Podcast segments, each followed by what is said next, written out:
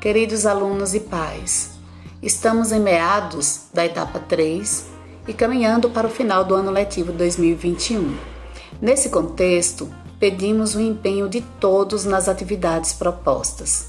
A escola está desenvolvendo o projeto de leitura chamado Ler é Viver.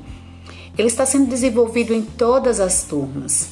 As professoras de língua portuguesa e redação Passarão atividades sobre o livro que você está lendo, mesmo nesse período em que o bloco de atividades está em mãos para ser respondido.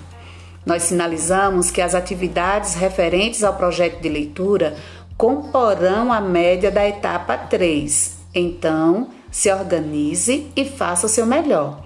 Desejamos sucesso!